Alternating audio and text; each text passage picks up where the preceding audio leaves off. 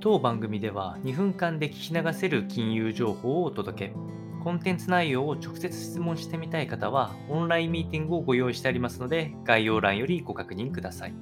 本日のテーマは、日本の化粧品化メーカーに打撃か、中国ネット上で福島原発めぐり不買運動がスタートという話が入ってきておりまして、え福島第一原発の処理水放出計画をめぐる中国の不買運動が日本の化粧品メーカーに打撃を与えようとしております。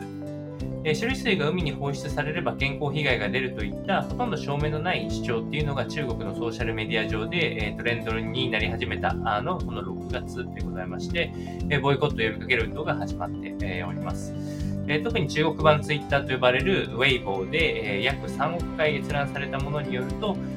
安全性が疑われるとする日本ブランドの一覧とかが作成され始めて、えー、特に化粧品メーカーである資生堂とかポーラ、コーセなどの、えー、化粧品メーカーの株価が下がってきているというのが、まあ、直近の状況です。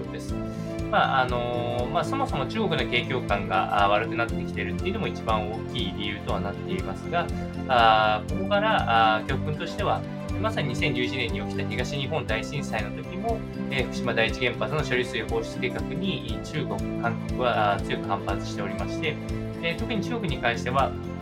海への処理水の放出っていうものに対する非難を繰り返しております。その際も、やはり、あの化粧品メーカーの不買運動はあったんですけれども、結果的にはすぐ